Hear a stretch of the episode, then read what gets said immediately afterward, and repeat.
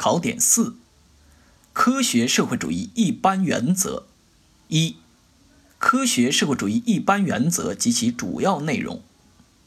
科学社会主义一般原则是社会主义事业发展规律的集中体现，是马克思主义政党领导人民进行社会主义革命、建设、改革的基本遵循。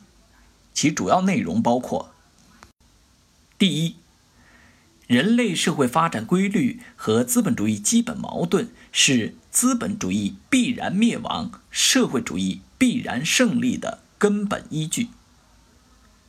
第二，无产阶级是最先进、最革命的阶级，肩负着推翻资本主义旧世界、建立社会主义和共产主义新世界的历史使命。第三。无产阶级革命是无产阶级进行斗争的最高形式，以建立无产阶级专政的国家为目的。第四，社会主义社会要在生产资料公有制基础上组织生产，以满足全体社会成员的需要为生产的根本目的。第五，社会主义社会要对社会生产进行有计划的指导和调节。实行按劳分配原则。第六，社会主义社会要合乎自然规律的改造和利用自然，努力实现人与自然的和谐共生。第七，社会主义社会必须坚持科学的理论指导，大力发展社会主义先进文化。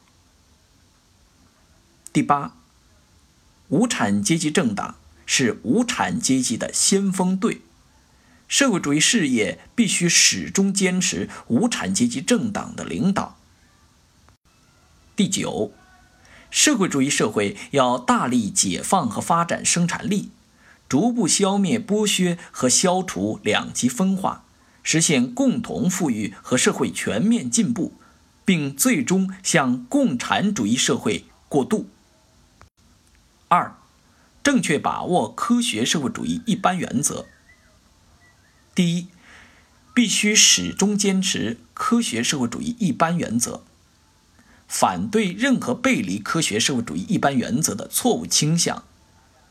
第二，要善于把科学社会主义一般原则与本国实际相结合，创造性的回答和解决革命、建设、改革中的重大问题。第三，紧跟时代和实践的发展，在不断总结新鲜经验中，进一步丰富和发展科学社会主义一般原则。